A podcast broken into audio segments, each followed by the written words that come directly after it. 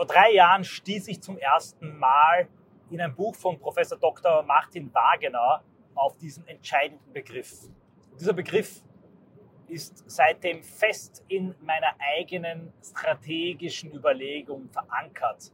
Das formative Ereignis respektive der pädagogische Schock.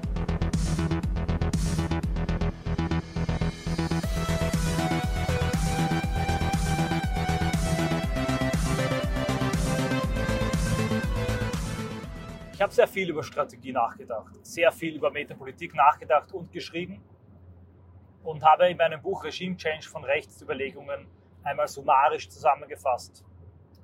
Und da kommt regelmäßig auch ein Begriff und eine Idee vor, die ich immer wieder Leuten nahegebracht habe. Und ich will sie euch in dieser Audioanalyse nochmal nahebringen und auch belegen mit realen Beispielen. Das formative Ereignis, formative Event, auf Deutsch übersetzt. Habe ich zum ersten Mal als Begriff gelesen. Das Konzept ist eh jedem schon bekannt, aber wie so oft wird das Konzept erst verständlich, wenn man auch diesen Begriff dafür hat. Im Buch Plädoyer für einen neuen Schutzwald, Deutschlands unsichere Grenze von Professor Dr. Martin Wagener, eines seiner ersten politischen Bücher, wenn ich mich recht entsinne, ein großartiges Buch, in dem er eben beschreibt, wie eine sogenannte postmoderne Grenzanlage in Deutschland aufgebaut werden könnte. Und im kleinsten minutiös beschreibt er, wie man Deutschlands Grenze extrem leicht sichern könnte. Ein wirklich sehr gutes Buch, ein großartiges Konzept.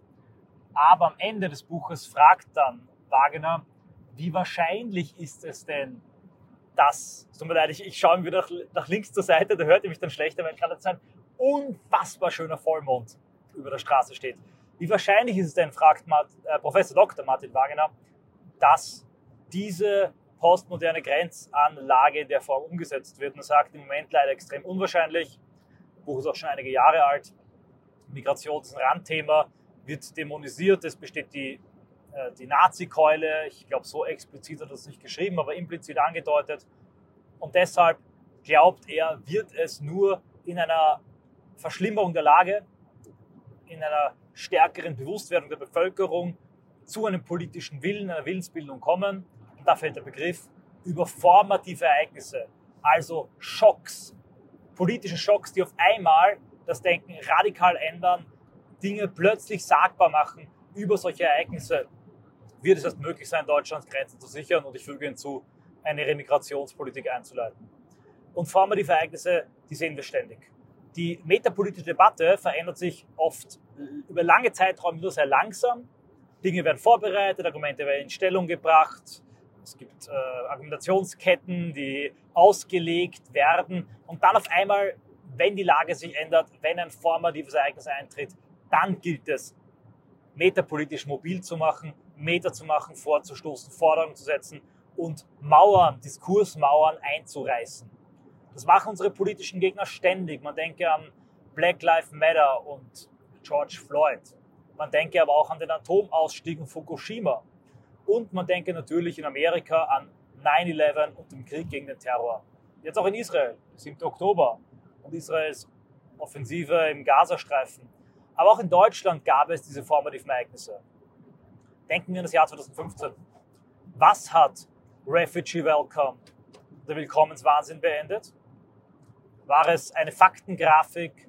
Waren es die Erkenntnisse über den Ausbild, die Ausbildungsstand der Asylwerber? War es eine Studie über die Illegalität der Grenzöffnung? Nein. Es waren die Bilder und die Augenzeugenberichte der Massenvergewaltigung und Belästigung 2015 Silvester auf der Doplatte in Köln.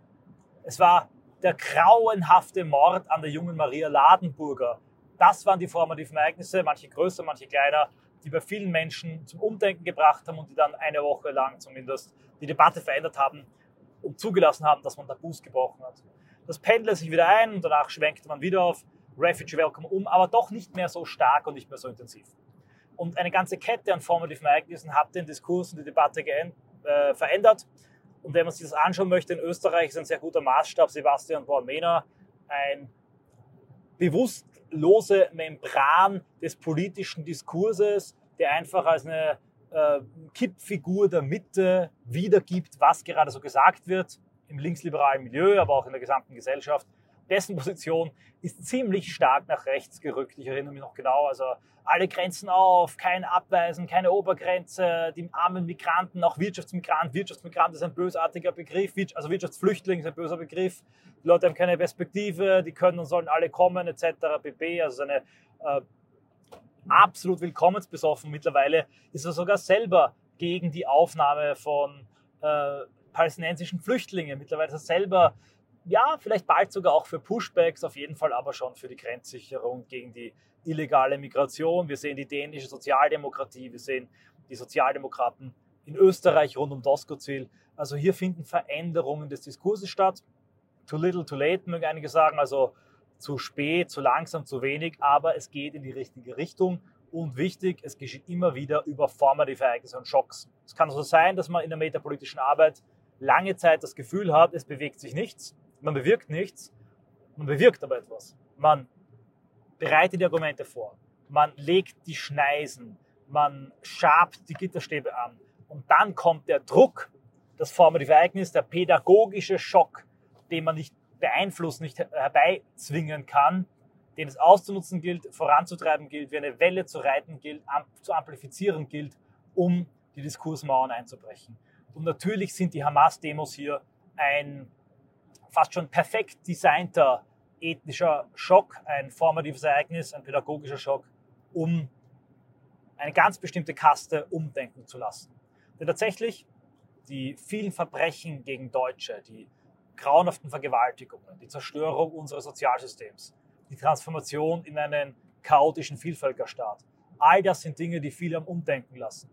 Von Sarrazin über Maßen bis hin zum erwähnten Professor Dr. Martin Wagener. Ich weiß auch nicht, wann der dann wirklich so politisch erwacht ist. Er war sicher schon immer ein bisschen rechts, aber ich meine, dass dann ihm bewusst wurde, was diese Massenmigration eigentlich bedeutet. Allerdings sind all diese Erweckungserlebnisse nur für solche Leute denkbar, die im innersten Herzen Deutschland, den deutschen Rechtsstaat, das deutsche Volk, die Bundesrepublik, die Verfassung lieben, achten, schätzen und retten wollen, die große Mehrheit unserer intellektuellen Elite ist aber leider antideutsch und ist getrieben von einer universalistischen Ideologie. Es geht ihnen gar nicht so sehr um Deutschland. Germany First ist ihnen unangenehm. Der Begriff Volk ist ihnen unangenehm. Das ist perfekt aufgearbeitet im Buch Kulturkampf und das Volk. Dem größten Wurf von Wagner. Ich erwähne ihn häufig, aber ich kann wirklich nur empfehlen. Ein sehr, sehr guter, akribischer, wichtiger Kopf. Ich freue mich sehr, dass es so einen gibt im erweiterten Dissidentenlager. Und diese Antideutschen, auf die wirkten diese pädagogischen Schocks nicht wirklich. Da kam immer die Sache, ja, das machen aber Deutsche auch und da muss man etwas äh, tun gegen äh, Femizide. Das Problem sind nicht die Migranten, sondern eigentlich die männliche Gewalt. Darum geht es ja eigentlich. Kurz, man hat tausende Möglichkeiten gefunden, sich die Welt zurechtzulügen und wie Manfred Kleine Hartlager immer sagt, zu sagen, der Regen fällt nach oben, während er eigentlich nach unten fällt. Aber in dieser Causa, wo auch der größte Antideutsche auf einmal identitär ist, wenn er nämlich Juden, jüdisches Leben, den Staat Israel verteidigt, ist er hochidentitär, ist sehr patriotisch, parteiisch, ja ethnozentrisch, manchmal sogar chauvinistisch und sehr emotional. Da schlägt sein Herz und da kommt er in Wallungen. In diesem Moment muss auch dieser Schuldkult Patriot zum Patrioten werden, also zum pro-israelischen Patrioten und identitär denken. Denn sieht hier eine Masse an fremden Leuten, die als perfektes Beispiel ihrer fehlenden Assimilation und Integration nicht den deutschen Schuldkult verinnerlicht haben, nicht die deutsche Sensibilität, wenn es ums Thema Israel geht, an den Tag legen, sondern radikal antizionistische Parolen rufen.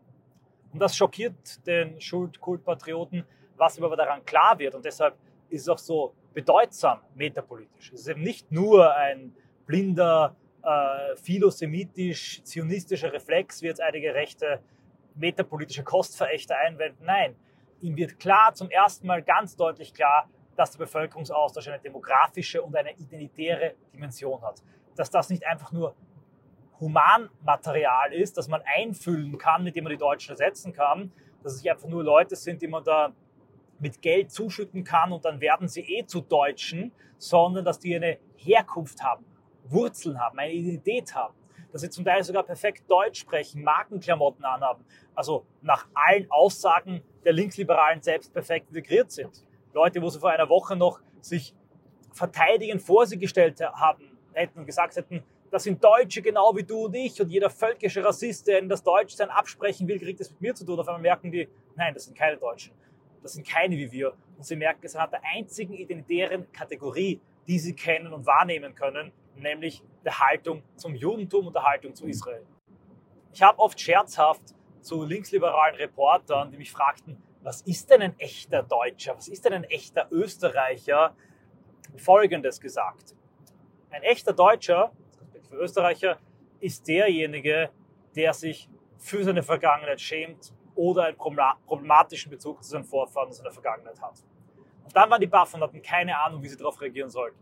Denn natürlich schämt sich kein einziger Migrant für die deutsche Geschichte und Vorfahren, aber so gut wie jeder Deutsche schämt sich aufgrund der Konditionierung durch die Holocaust Education ganz genau dafür. Dieses formative Ereignis ist also wie maßgeschneidert für Ethnomasochisten und Schuldkultpatrioten und zeigt ihnen, ich zitiere Boschart, äh, was, wo haben wir sehenden Auges zugesehen, was man eigentlich wirklich zugelassen hat. Man darf die List der Identitäten nicht unterschätzen. In vielen dieser Seelen und in vielen dieser gequälten Seelchen der Ethnomasochisten gibt es sicher auch einen aufgestauten Schmerz, eine aufgestaute Trauer über die Zerstörung ihres Volkes, die sie aber nicht spüren und fühlen durften, weil das wäre völkisch gewesen, das wäre ja Auschwitz gewesen, das wäre ja barbarisch gewesen, noch so zu denken. Aber jetzt auf einmal quasi isoliert und immunisiert von der zersetzten Säure des Ethnosochismus durch den Trägerstoff des äh, Zionismus und der Antisemitismuskritik, können sie auf einmal den Schmerz, die Fassungslosigkeit, das Entsetzen spüren über das, was angerichtet wurde, was sie angerichtet haben, über wenige Jahrzehnte ein Land zum Vielvölkerstaat transformiert, gigantische afro-arabische Bevölkerung, Enklaven, Clans importiert, zum Teil bis an die Grenze zur politischen Machtlosigkeit durch die ethnische Wahl, dieses Volk gequält, fertig gemacht, ausgeblutet. All das werden sie nicht zugeben. All das werden sie nicht sagen. Aber es kann sein, dass dieser pädagogische Schock, dieses formative Ereignis, es ihnen zum ersten Mal emotional nachvollziehbar macht. Darauf hoffe ich zumindest und ich hoffe auch, dass die Leute im rechten Lager die, das Verständnis, die Offenheit, aber auch die Herzlichkeit, die Empathie gewinnen mit diesen armen, gequälten Seelen. Ich schwanke auch immer zwischen Verachtung, Mitleid und Zorn, wenn ich über sie nachdenke, richtig umzugehen. Wir selbst brauchen ebenfalls einen pädagogischen Ansatz, da wir es mit Menschen zu tun haben, die vielleicht in allen Bereichen hochgebildet sind, Ausbildungen haben, Höchstrichter sind, Wirtschaftstreibende sind, äh, perfekte Juristen sind, Marketingmanager, Künstler sind. Aber in diesem Bereich, wo es um ihre Identität geht, sind sie verschreckte, verstörte, gequälte und traumatisierte kleine Kinder, die argumentativ und metapolitisch in den Arm genommen werden müssen. Sie sind aufgeschreckt, sie sind emotional aufgewühlt. Zum ersten Mal wird für sie der Bevölkerungsaustausch über den Umweg der Gefährdung von jüdischem Leben sichtbar. Und wer weiß, was für geistige Transformationsprozesse hier am 7., 8., 9. Oktober begonnen haben. Viele von ihnen werden, wenn das Thema nicht mehr so stark ist, und jedes Thema vergeht einmal. Denken wir zurück an Corona, an den Ukraine-Krieg. Auch das sind natürlich formative Ereignisse.